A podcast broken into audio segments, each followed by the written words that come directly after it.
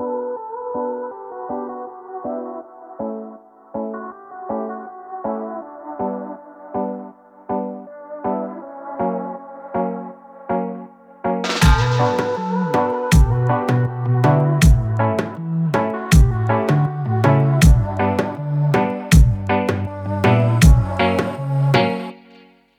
sí te quería preguntar, eh, pues esto es un tema que yo lo, quería discutir desde hace tiempo y, pues y lo voy a amarrar no solamente a, la política de Estados Unidos, sino a lo que está pasando acá en Puerto Rico, porque yo no, yo no sé si tú, si tú lo ves como yo, pero a mí esto es algo que me preocupa. Y es el hecho de que yo estoy viendo mucho one issue voter en esta elección, tanto en Estados Unidos como en Puerto Rico. Y a lo que voy es a que, o sea, cada partido, ¿verdad? En Estados Unidos, Partido Demócrata y Republicano, tienen una, o sea, tienen una plataforma de gobierno. Y entonces, yo lo que estoy viendo es, ah, Trump es racista, hay que votar por Biden. Eh, y acá en Puerto Rico se está dando la dinámica ahora mismo, literalmente esta semana, con la cuestión de, de la perspectiva de género de la educación con perspectiva de género en las escuelas. Ah, Charlie está en contra. Ah, pues vamos a votar por, por, por, cualquiera menos Charlie. Entonces, yo, yo no sé, ¿verdad? Cómo es que la gente evalúan a los candidatos, pero yo creo que cuando yo evalúo a un candidato, yo no solamente estoy evaluando al candidato, yo evalúo la plataforma entera del partido y los distintos puestos, o sea, porque eso va desde la legislatura estatal, en el estado en que tú vives, el gobernador, senadores, representantes y presidente, o sea, que, que yo no sé cómo es que la gente toma esta decisión de que, ah, pues si voy a castigar a Trump porque Trump es racista, pues entonces no voy a votar por el gobernador republicano en mi estado cuando es el mejor candidato, por ejemplo. O cómo es que entonces acá en Puerto Rico tú descartas a un candidato simplemente porque no cree en la educación con perspectiva de género en las escuelas, cuando eso es algo que se escucha bien bonito, pero la implementación es, o sea, yo todavía ni lo veo cómo se puede implementar. No, yo estoy de acuerdo con la educación con perspectiva de género, full, pero no lo veo, o sea, eh, darle un discurso bien bonito, eso lo hace cualquiera, pero cómo implementarlo, o sea, aquí los maestros no son capaces de enseñarle a los nenes a sumar y a restar y a leer novelas y escribir ensayos, ¿cómo es que van a meterse en un tema, pues, un poco mucho, o sea, para mí más complicado? Entonces, no sé si tú lo ves así, o sea, tienes este candidato que a lo mejor tiene una buena propuesta de desarrollo económico que te dice, voy a traer, por darte un ejemplo, ¿verdad? Voy a traer, qué sé yo, este, 200 mil empleos a Puerto Rico y ya tengo exactamente cómo lo voy a lograr Ah, no, pero olvídate, olvídate de, esos empleos, olvídate del desarrollo económico, no vamos a votar por este candidato porque, pues porque, porque no creen en la, educación con perspectiva de género. Y yo, de nuevo, yo no estoy diciendo, ¿verdad?, que, que la gente tenga que salir corriendo ahora en Estados Unidos y votar por Trump, o acá en Puerto Rico salir corriendo y votar por Charlie. Yo lo que digo es que Trump no es el partido republicano. O sea, al final del día el Partido Republicano, pues tú lo tienes que ver de nuevo, o sea, la legislatura de tu estado, el gobernador de tu estado, ¿qué ha hecho tu gobernador? O sea, acá, acá pasa igual con los alcaldes, porque yo voy acá, mira, ahora mismo, acá, tú puedes decir que el, que el PNP son pillos, ajá, pero si tú vives en Bayamón, tú vas a votar por Ramón Luis. Porque es que Ramón Luis es un buen alcalde, sea PNP, sea popular, sea independiente, sea del partido del chicharrón, de lo que él sea. Es un buen alcalde. O sea, ¿cómo tú vas a castigar al partido entero? por un solo candidato. Que claro, que, el, que, que Trump al final del día, ¿verdad? Es quien determina la política pública del partido. Bueno, pues eso es debatible, porque los partidos a veces son tan y tan grandes que hacen lo que les da la gana. O sea, y el, y el candidato a veces está, o el, o el, presidente en este caso, qué sé yo, puede, puede ser que cambie una que otra cosa, pero la mayoría de este aparato gubernamental, de, de, del Departamento de Defensa, este, de las distintas agencias gubernamentales, el Tesoro, el Departamento de Educación, esa gente camina, o sea, camina sola. O sea, ahora mismo Trump está en el hospital y, ¿verdad? Y digamos, ¿verdad? No, no, o sea, ahora mismo aparentemente está bien, este, no, no necesita oxígeno y eso, pero digamos que, que caiga en ese estado en donde quizás tenga que ceder el poder a Pence en lo que él se recupera Pues eso no significa que, entonces mañana el correo va a dejar de, llevar las cartas, este, que mañana el tesoro va a dejar de imprimir dinero. ¿Tú me sigues? O sea, no es que esta, esta persona tiene el poder absoluto de todo. O sea, al final del día, Estados Unidos es una república federal donde pues los jueces tienen su rama que, que, que de nuevo el, la, la parte judicial funciona sola, las cámaras también tienen poder de, de, pues de, de legislar, de, nuevo, de, correr el país. Y acá en Puerto Rico pasa exactamente igual. O sea, los alcaldes a veces están por su cuenta haciendo trabajo independientemente quién gane o pierda en la gobernación. Entonces, yo, yo no sé si tú lo ves así, pero yo para mí esta elección se ha convertido en eso, en, en, en, en un solo issue. Me interesa un solo tema dime cuál es tu postura en cuanto a este tema y si estás en contra, te voto en contra. No sé, no sé cómo tú lo ves, pero yo lo veo bastante... Yo lo veo así, bastante así, en temas como el que mencionaste de perspectiva de género en Puerto Rico. Lo he visto más allá que acá. Y el One Issue Border yo creo que se veía mucho más en Estados Unidos en la elección pasada que en esta elección.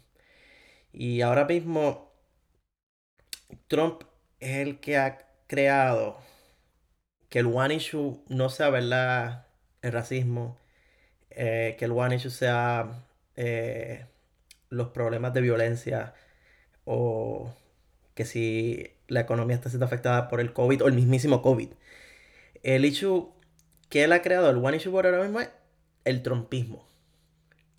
Y Trump no es un político hábil por más que la gente piense que él es un político hábil, no lo es. Y la única razón por la que él no lo es es porque si él fuera hábil, verdaderamente sería el autócrata que él quiere ser. Trump ha demostrado las fracturas dentro del sistema completo de Estados Unidos. Mucha gente votó por Trump y mucha gente tal vez vuelva a votar por Trump por los beneficios que le sacan a tener un presidente como él. O sea, Trump, si usted pone a ver, ha nombrado la mayor cantidad de jueces eh, creo que escuché dentro de que el mismísimo Obama en sus primeros cuatro años, Trump ha nombrado un montón porque con el control que tenían los republicanos de las ramas de, de la rama legislativa, aguantaron un montón de jueces.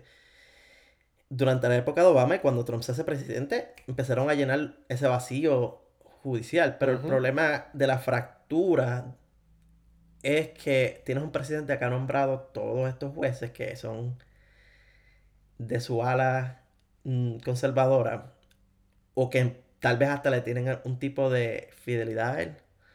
Y hay fracturas hasta la rama judicial.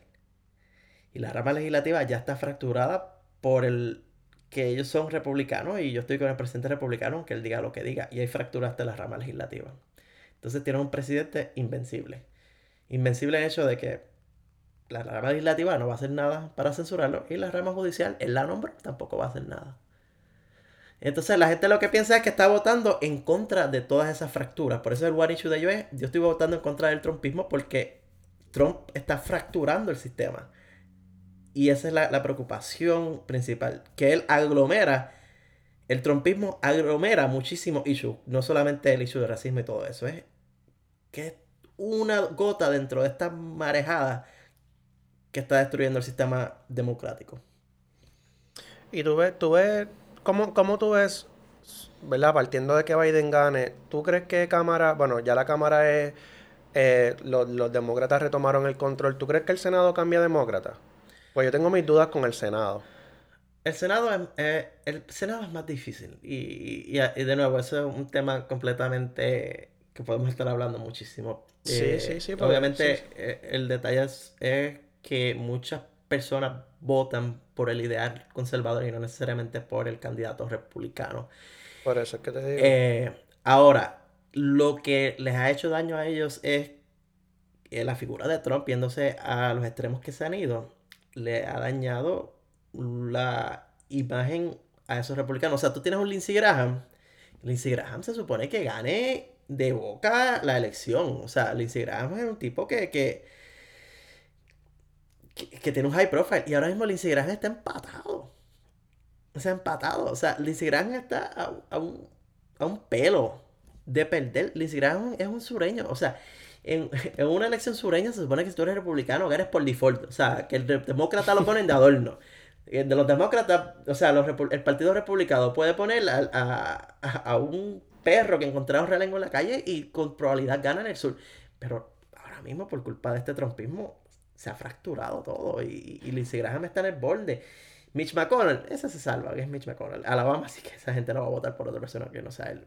Pero si tú ves en Georgia, que en Georgia hay, haya la posibilidad de que ganen demócratas. Es, mm, vuela a la mente. En Texas, que Texas sea púrpura y no sea rojo. O sea, que esté como que, o sea, obviamente los republicanos con muchísima probabilidad van a ganar en Texas, pero que hayan tantos demócratas o tantas conversiones a demócratas es increíble. Y en parte es por el trumpismo. Lo mejor que le puede pasar a los republicanos es que el trumpismo baje a su nivel para ellos volver a hacer lo que eran, que es la alternativa conservadora. Sí, sí, pero es que también si el problema con ese trumpismo que tú dices es que si tú te vas en contra de Trump, Trump te tira la maquinaria también. O sea, que, que, que ellos están en una posición... Mira, entonces ya para terminar, quería hablar un poquito de, de la política, bueno, política local para mí, este, acá de los candidatos en Puerto Rico, que, yo sé que varios de nuestros podcasts escuchan, eso es lo que más les gusta. Eh, esta semana salieron los números de la encuesta del Nuevo Día.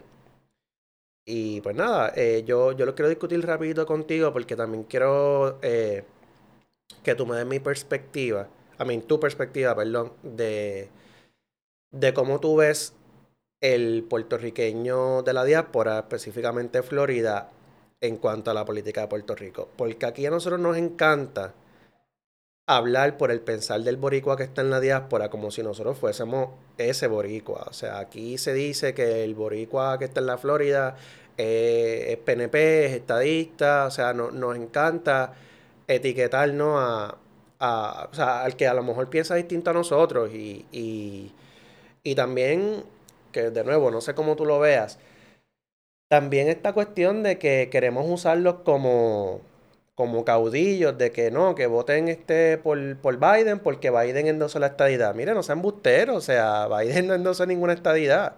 Este, él dijo que en su carácter personal él cree en la estadidad, pero que le toca a los puertorriqueños decidir. Entonces, eh, nada, lo que, lo que quería era un poco eso, de que yo, ¿verdad? Te voy a dar el panorama de lo que está pasando en Puerto Rico, pero de cómo tú lo ves en Estados Unidos, porque yo sé que muchas veces lo que está pasando acá no necesariamente es como se comporta allá. Eh, para que la gente sepa, ¿verdad? Si no vieron los resultados de la encuesta, eh, que by the way, antes de discutir, miren, mucha gente critica la, la, encuesta del Nuevo Día. Yo lo que le voy a decir es, si usted no cree en la encuesta del Nuevo Día, o en la encuesta de cualquier medio, pues haga la encuesta usted. O sea, porque la gente se cree aquí que hacer una encuesta es fácil. Gente, hacer una encuesta cuesta eh, por lo menos 20 mil dólares. Porque estas encuestas son casa por casa, tú tienes que, ¿verdad? Necesitas un deployment de personas que vayan a esas casas. Eh, y pues de nuevo, muchas, o sea, la, la, muestra, también estaban criticando hasta la muestra, diciendo que cómo podían hacer una encuesta con mil personas. Mira, gente, en Estados Unidos hacen encuestas con 500 personas para la, la elección presidencial y se pega el chavo, o sea, porque lo, importante es la selección de la muestra y no la cantidad de la muestra. Pero nada, el, el punto es que yo, ¿verdad? Estoy partiendo de que estos números son ciertos. Entonces, para los que no han visto los números, tenemos a Pierluisi con un 38%, tenemos a Charlie con un 37%, que es un empate virtual porque está dentro del margen de error, que es 3%. Tenemos a Lugaro con un 13% y a Dalmao con un 6%. ¿Cómo, ¿Cómo tú lo ves, Armando? ¿Tú te esperabas esos números o con esta cuestión de... Porque tú sabes que hay mucha... Que de nuevo, que esto no es un hecho en los Estados Unidos. O sea, aquí ahora estamos que si dile no al bipartidismo. Como si tener un país con 10 candidatos fuese mejor que tener uno con dos. O sea, porque aquí partimos de que, ah, no, hay que tener seis partidos. Yo no, o yo no sé cómo tú lo ves, pero yo no, yo no siento que, que un país con seis partidos sea mejor que uno con dos. O sea, yo no, yo no veo, o sea, en Estados Unidos yo no, obviamente en Estados Unidos hay más partidos. Lo que pasa es que ni siquiera llegan a, ese ojo nacional.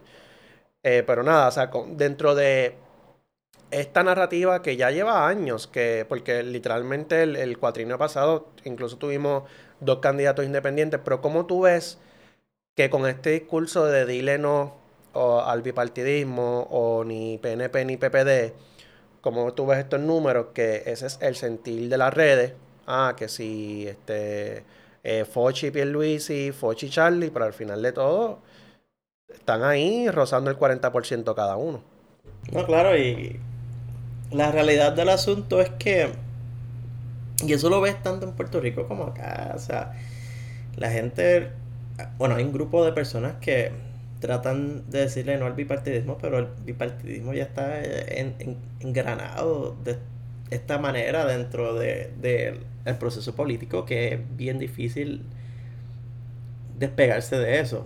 Y cuando tú tienes lugares donde hay ciertas barreras para que los partidos de por sí rompan y lleguen a los niveles de los tradicionales, por ejemplo, un partido Victoria Ciudadana, aunque uno crea que lo puede lograr, no tienen los recursos que tiene un partido nuevo progresista o un partido popular democrático. Es como decir aquí el, Green Party tratando de, llegarle a la liga a los republicanos y los, y los demócratas. Ya hay, ya hay un sistema donde tú puedes básicamente nominar gente en todos los municipios, en el caso de Puerto Rico, y, y se le hace bien difícil tú llevar ese mensaje de esa manera. O sea, y número dos, no no hay un beneficio dentro de todo para que los ciudadanos digan si yo mezclo mi voto de cierta manera, vamos a lograr más. Y me explico un poco. Si tú ves, por ejemplo, lugares donde no necesariamente funcionan las cosas como en Puerto Rico y Estados Unidos, vamos a hablar de lugares que tienen parlamentos. En muchos parlamentos hay muchísimos partidos. Pero para lograr gobernar, los partidos hacen coaliciones.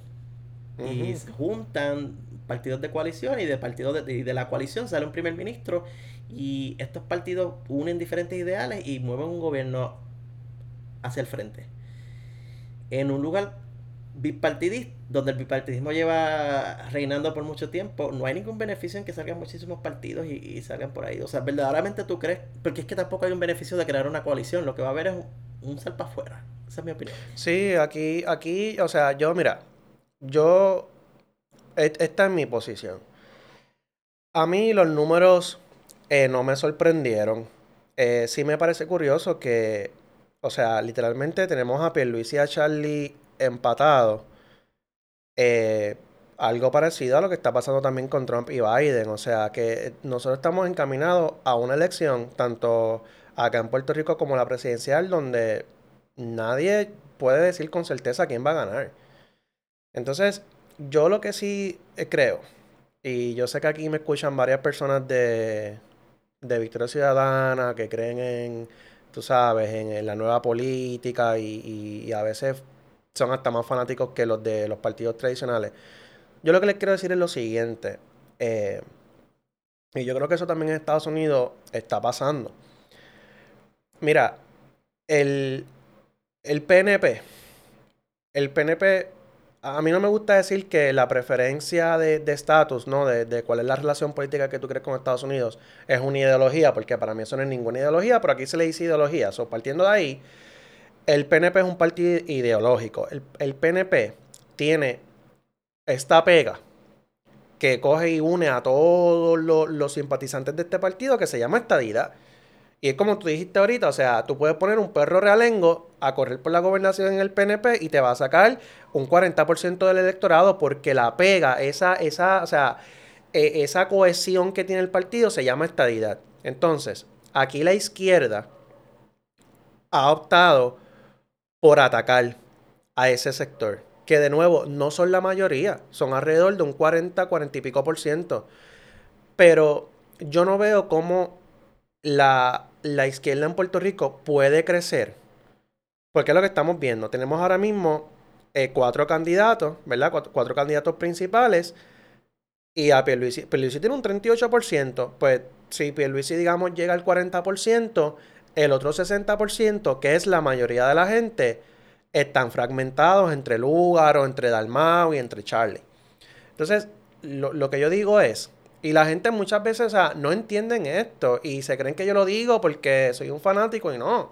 O sea, tú quieres ganarle al PNP, tú tienes que quitarle un pedazo grande al PNP. Pero tú no lo puedes hacer atacando al PNP, diciéndole bruto, diciéndole arrodillado, diciéndole fotuto.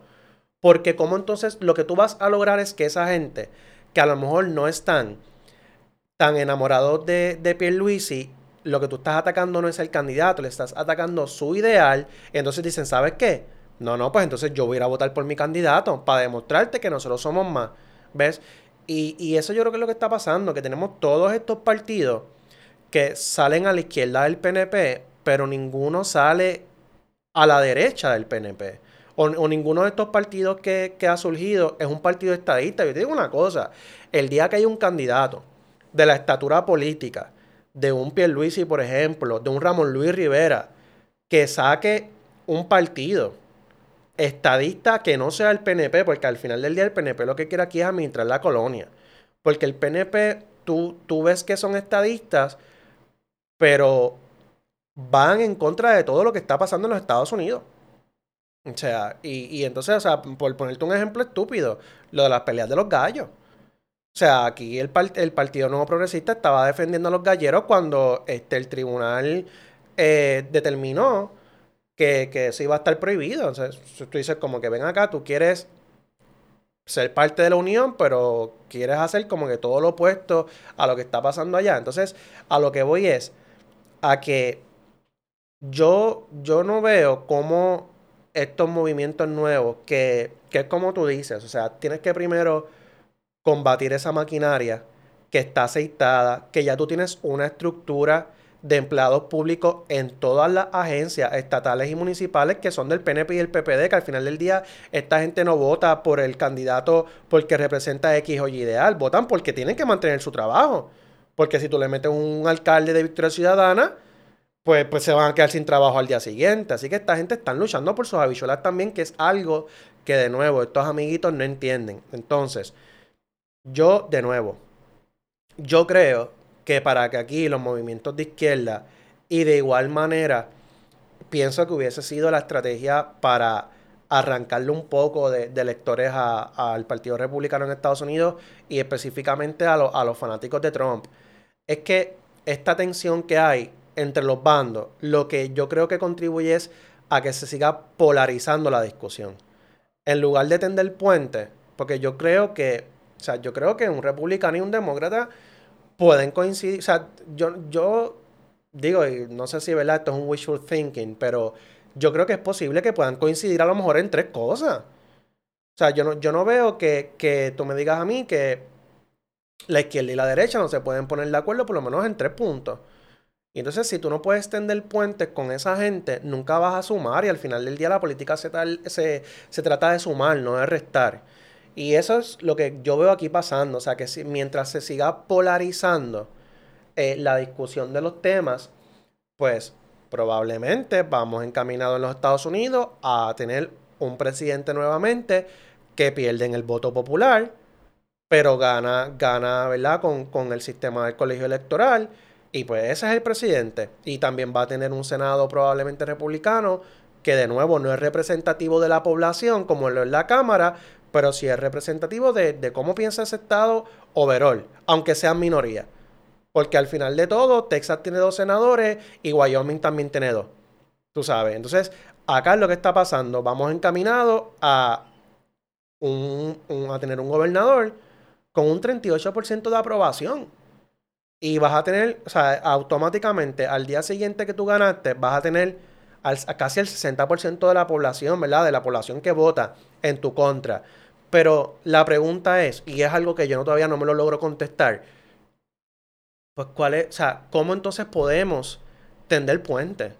Porque, mira, y, y, o sea, yo, yo te digo, o sea, hay gente que tú vas a discutir algún tema o lo que sea, y lo primero que te preguntan es, ah, tú eres PNP.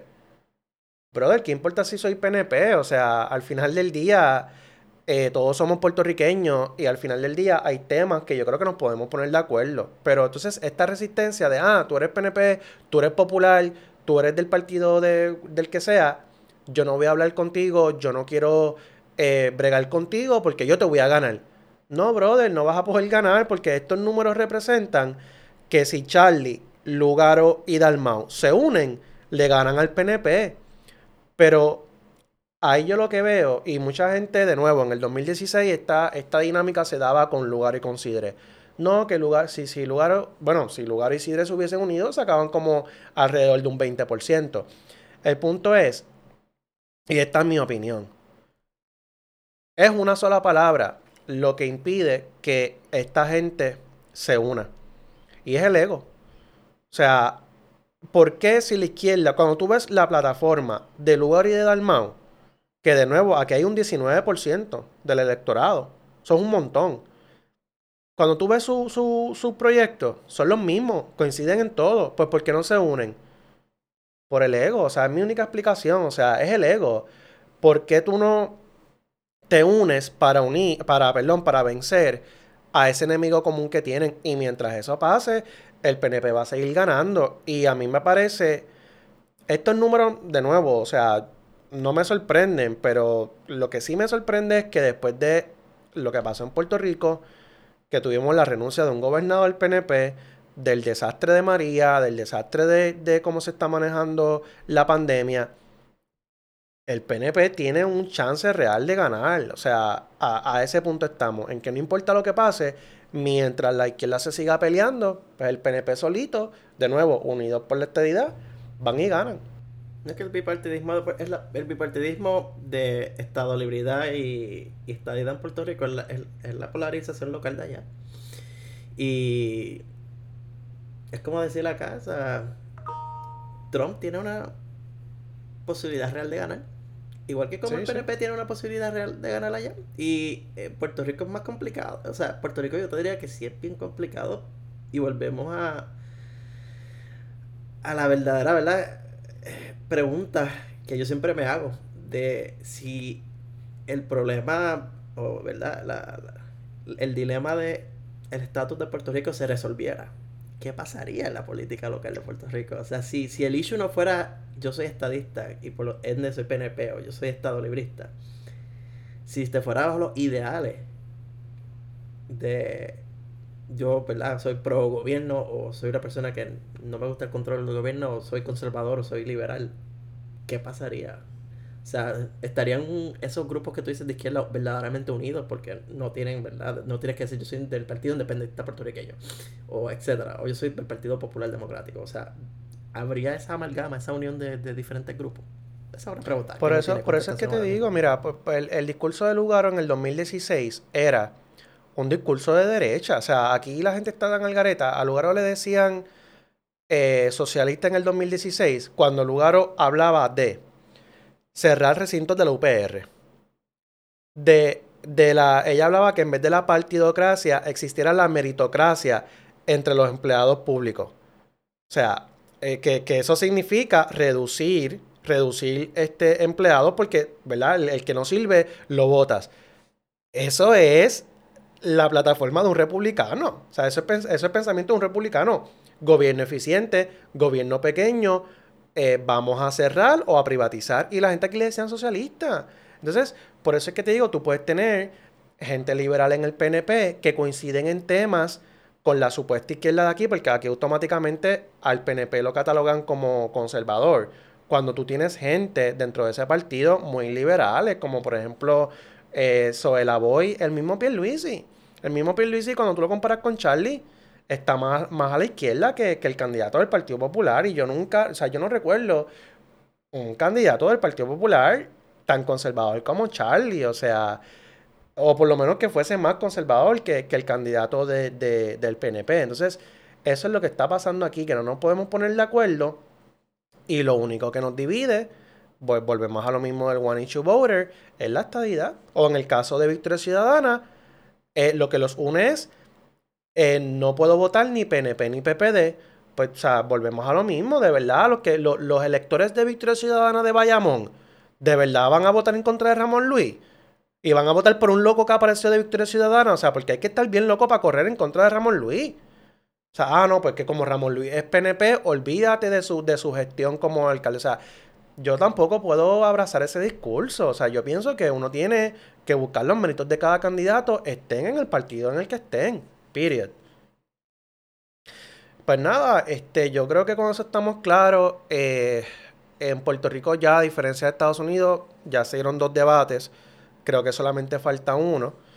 Eh, así que vamos a ver cómo, pues, cómo se da la elección. Pero pues de nuevo, lo que estamos viendo o la tendencia que estamos viendo hasta ahora es que por más que la gente eh, diga en las redes que PNP y PPD nunca más, al final del día van y votan por la, rajan la, la pava o la palma, que yo también creo que parte de eso es lo que pasa en Estados Unidos. Hay mucha gente que no está por ahí diciendo eh, yo voy a votar por Trump. Se quedan callados y al final del día van y votan. Pues para terminar, cuéntame un poquito, Armando, de cómo tú lo ves allá, allá en la Florida con los puertorriqueños que tú conoces, que, tú crees que están pensando. O sea, yo, yo, mira, te voy a tirar esta pregunta para allá, para terminar, ya llevamos como una hora y media. Específicamente esta, esta pregunta. ¿Cuál es el issue, el número uno, que tú crees que es el que está en la mente de los puertorriqueños de la diáspora? Te voy a decir, si es desde el punto de vista de issue local en Puerto Rico, de la gente de la diáspora que está viviendo acá, si tú le preguntas a ellos cuál es el issue que está pasando allá, que les preocupa más es la economía. La economía, eh, exacto.